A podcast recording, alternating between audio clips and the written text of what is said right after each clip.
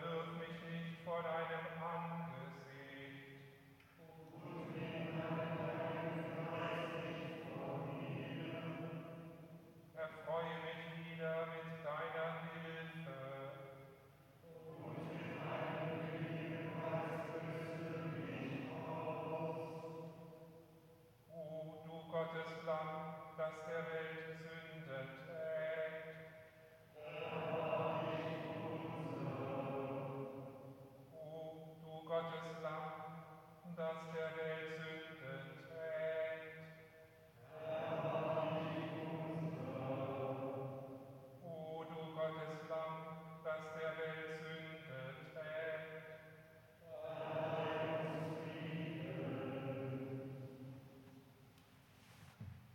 Lasst uns beten. Christus, wir stehen unter deinem Kreuz und sehen dich an dem Balken hängen. Du hast ihn selber auf diesen Hügel geschleppt unter Schmerzen, begleitet vom Gespött der Menge, den Schrei deines Volkes im Ohr, kreuzige ihn, von deinen Freunden verlassen, verleugnet allein. Und so, ans Kreuz gehängt, wirst du uns Gott zur Brücke. Christus, wir stehen unter deinem Kreuz und sehen deine ausgestreckten Arme. Wir sehen deine angenagelten Hände durchbohrt. Deine Hände, die einst liebevoll Blinde heilten. Deine Hände, die berührten, die segneten, den Weg zeigten, die das Brot brachen für uns. In diese Hände dürfen wir uns bergen. Wir, die wir irgendwo angenagelt sind durch unsere Geschichte, unsere Vergangenheit und Gegenwart, durch unser Tun und Lassen. In deinen Händen liegt unser Heil. Christus, wir sehen deine Augen und spüren deinen Blick. Dein Blick berührt die Folterknechte und verzeiht. Dein Blick segnet die Menschen, die dich verspotten und verhöhnen. Dein Blick bittet für sie alle. Dein Blick, o oh Gott, umfängt auch uns, unsere Unruhe, unsere Distanz, unsere Fragen und Zweifel, unseren Schmerz. Dein Blick heilt. In deinem Schrei, Gott, sind aufgefangen und aufgehoben all unsere Klagen und Weinen, unsere Einsamkeiten, unsere Verlassenheiten, unser Warum und unser Wozu. In deinem Schrei bettest du uns in das ewig liebende Herz deines Vaters. So stehen wir unter deinem Kreuz und beten jetzt in der Stille zu dir, was uns auf dem Herzen liegt.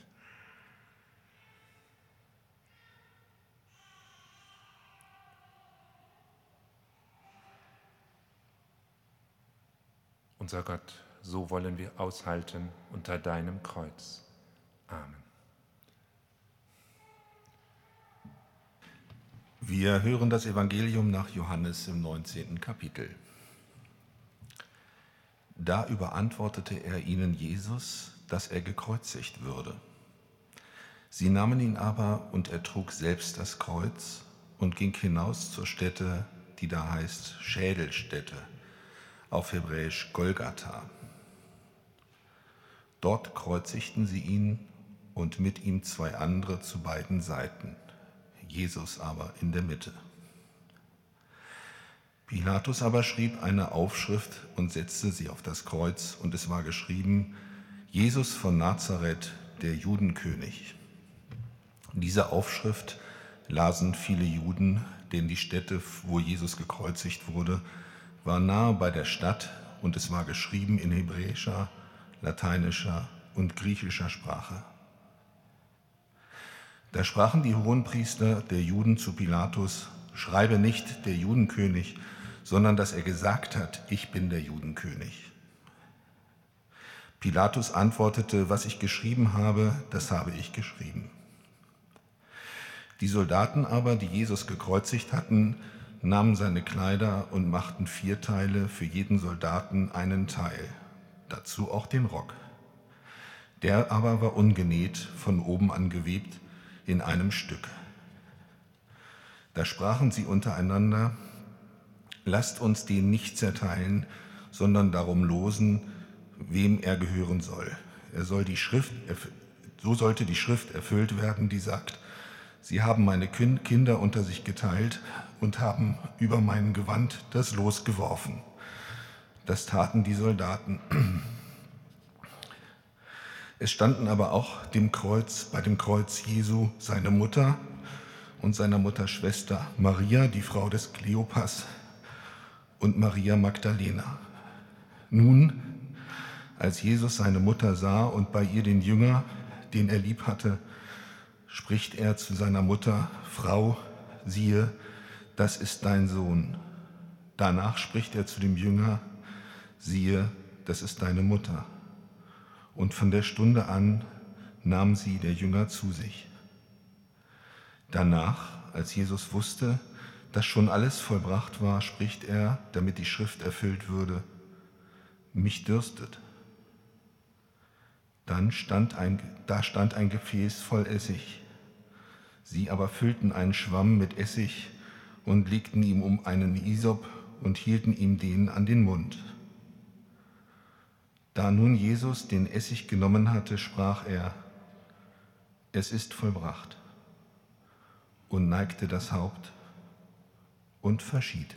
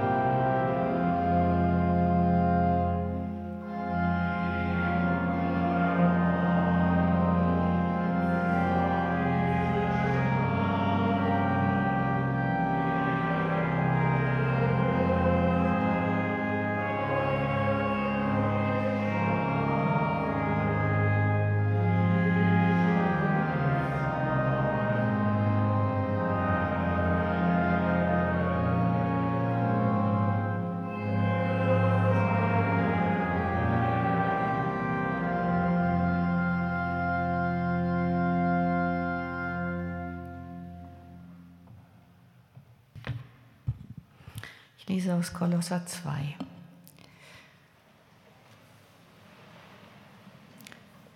Er ist es ja, der sich selbst für uns hingegeben hat, um uns von einem Leben der Auflehnung gegen Gottes Ordnungen loszukaufen und von aller Schuld zu reinigen und uns auf diese Weise zu seinem Volk zu machen.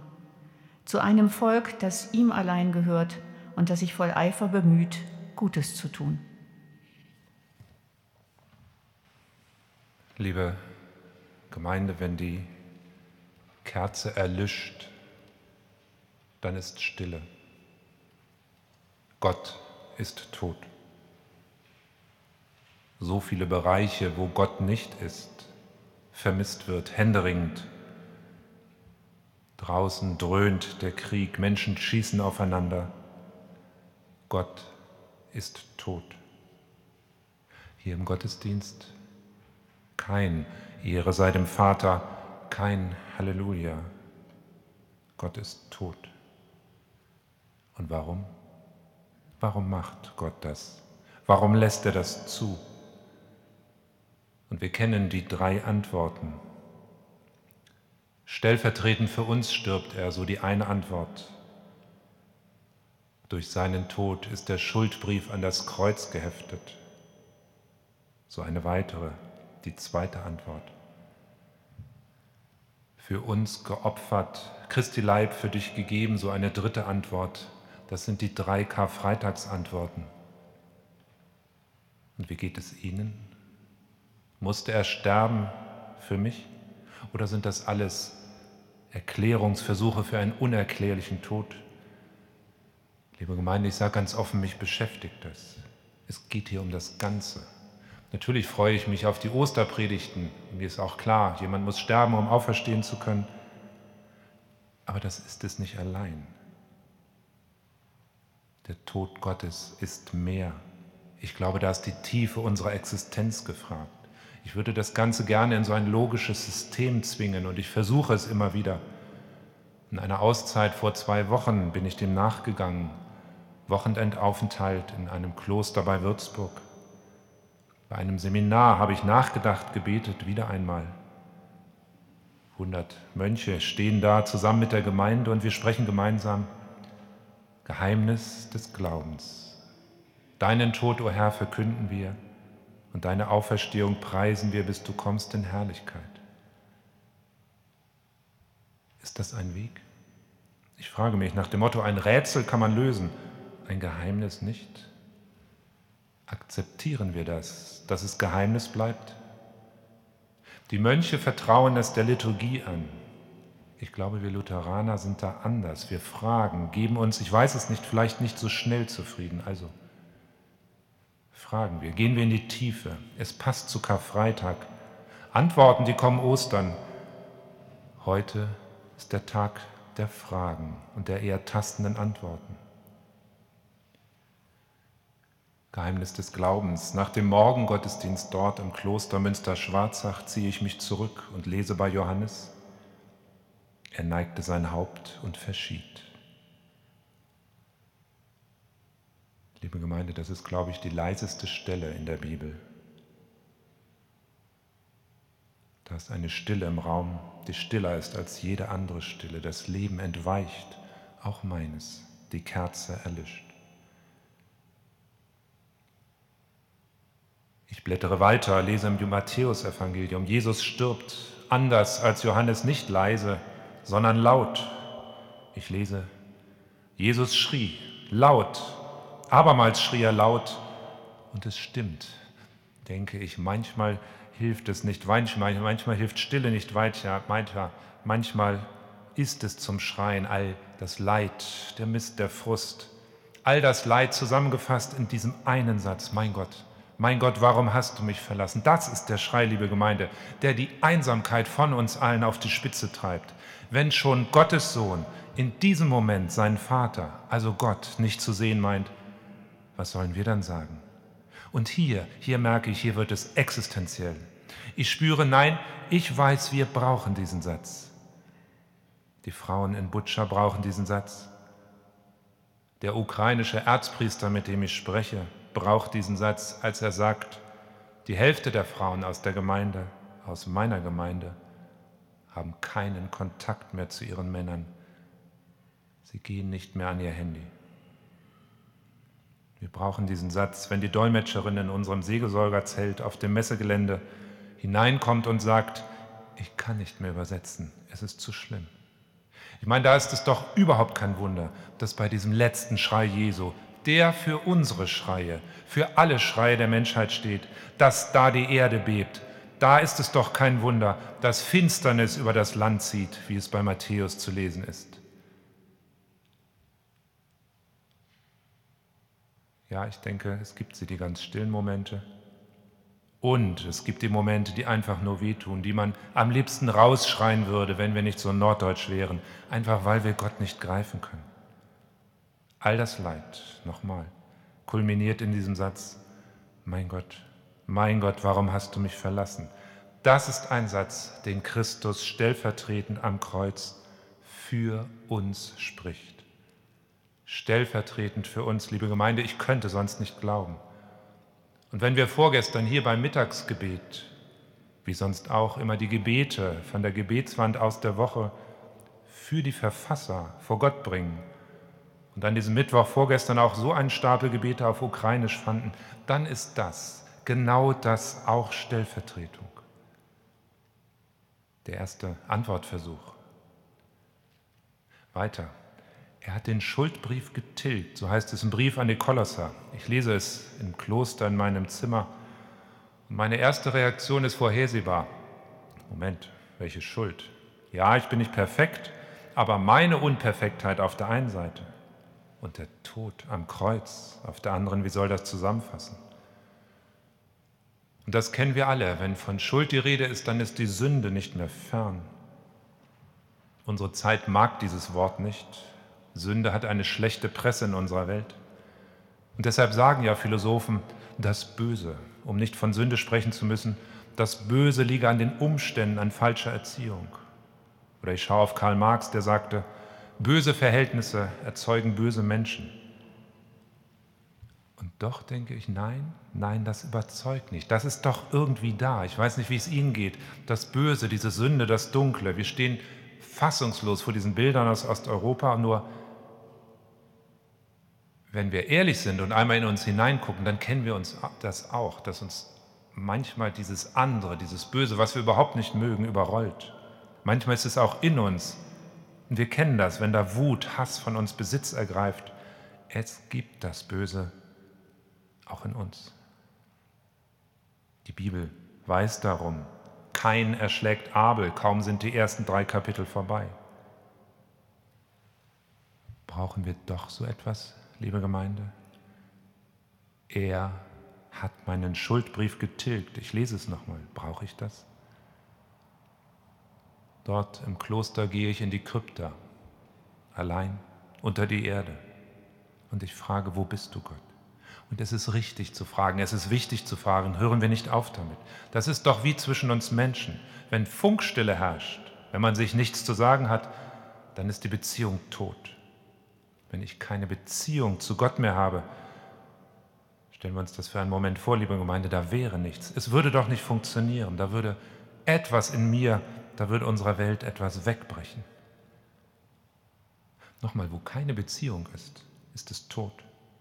Wo ich keine Beziehung zu Gott habe, ist es falsch. Und das ist Sünde. Und da hinein, genau da hinein geht Gott. Ich schreibe das auf dort in der Krypta mache ein Schema und mein Kopf ist zufrieden, aber nur einen Moment, bis mein Herz mir sagt, das allein reicht nicht.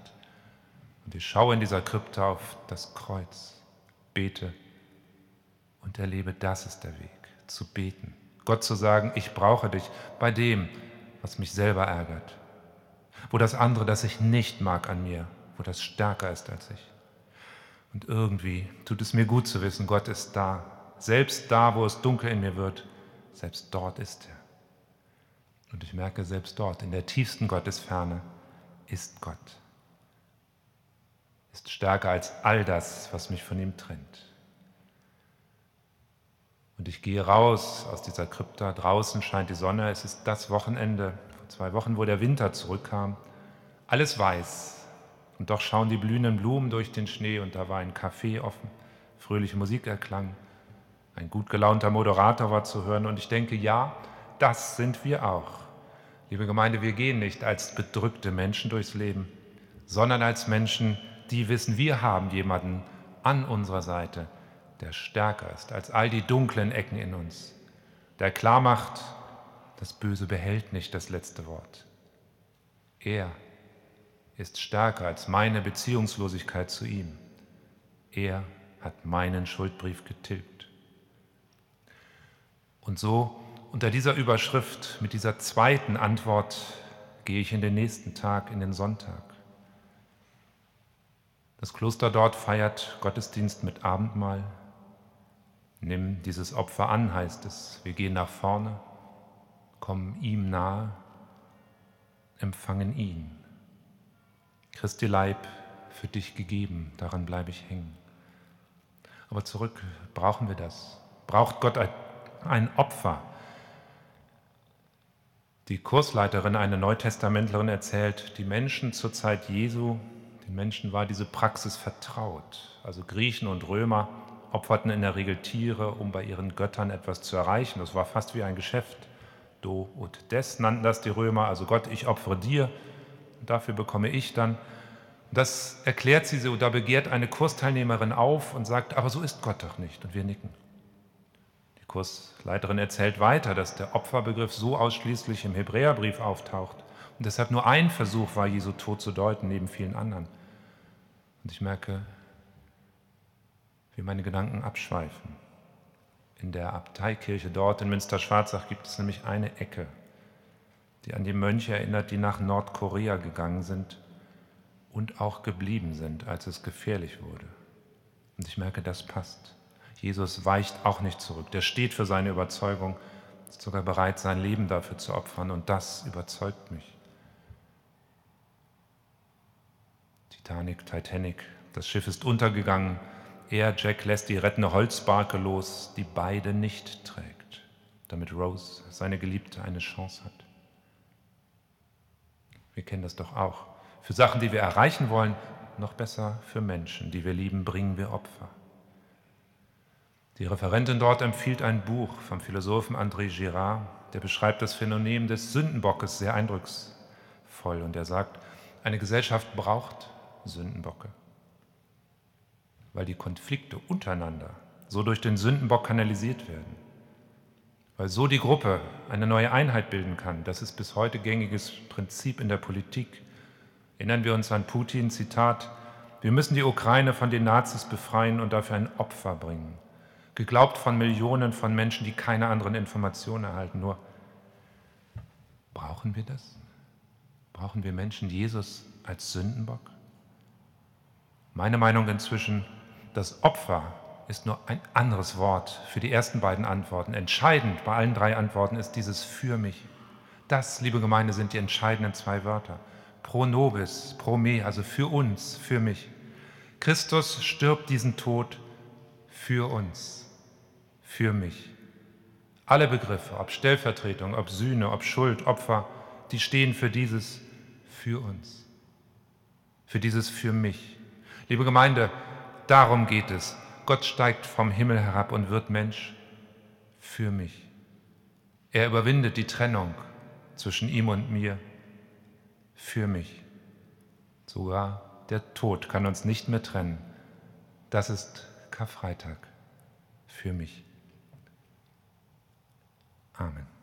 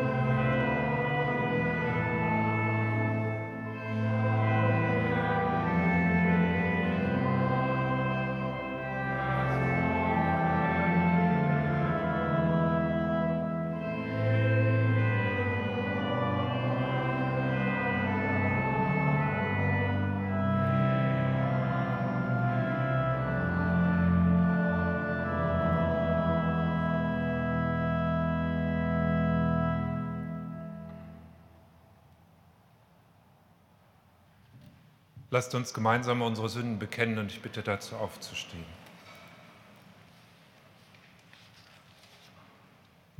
Wir sprechen gemeinsam, Herr, im Lichte deiner Wahrheit erkenne ich, dass ich gesündigt habe in Gedanken, Worten und Werken. Dich soll ich über alles lieben, meinen Gott und Heiland. Aber ich habe mich selber mehr geliebt als dich. Du hast mich in deinen Dienst gerufen, aber ich habe die Zeit vertan, die du mir anvertraut hast. Du hast mir meinen Nächsten gegeben, ihn zu lieben wie mich selbst. Aber ich erkenne, wie ich versagt habe, in Selbstsucht und Trägheit des Herzens. Darum komme ich zu dir und bekenne meine Schuld. Richte mich, mein Gott, aber verwirf mich nicht. Ich weiß keine andere Zuflucht als dein gütliches Erbarmen. Gott hat sich unser erbarmt. Christus ist für uns, für mich gestorben. Er hat die Trennung aufgehoben. Und so verkündige ich euch, auf euer Bekenntnis hin im Auftrag Jesu Christi. Dir sind deine Sünden vergeben, im Namen Gottes, des Vaters, des Sohnes und des Heiligen Geistes. Amen.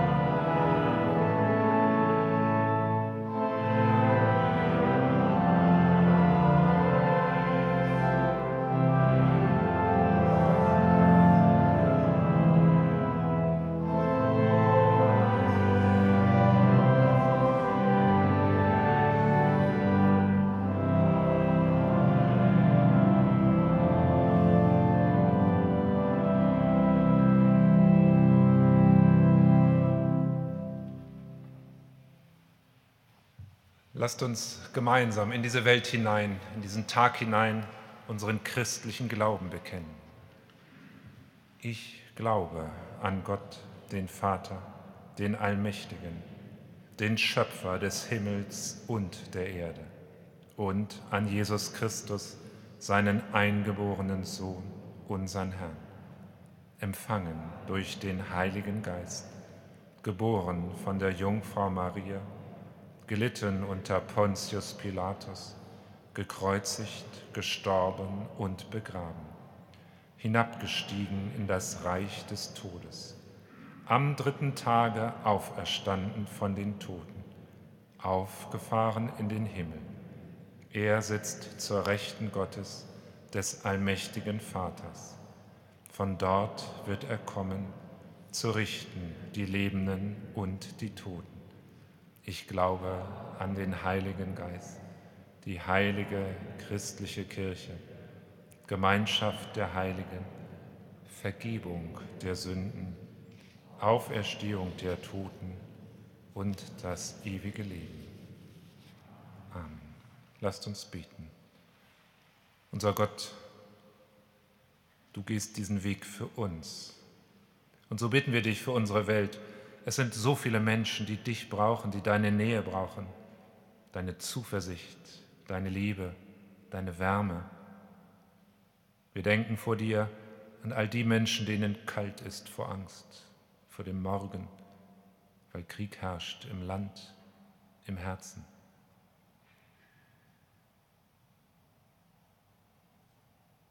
Unser Gott, du gehst diesen Weg für uns.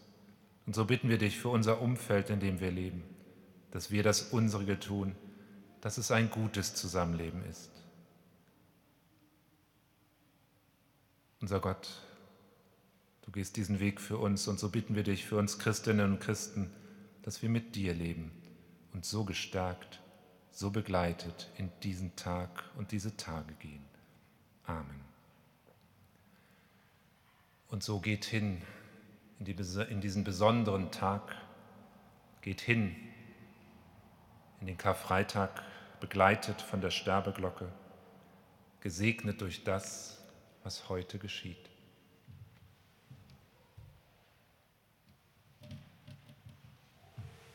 Und der Herr segne dich und behüte dich. Der Herr lasse leuchten sein Angesicht über dir und sei dir gnädig. Der Herr erhebe sein Angesicht auf dich und gebe dir bei allem, was du tust, seinen Frieden. Amen.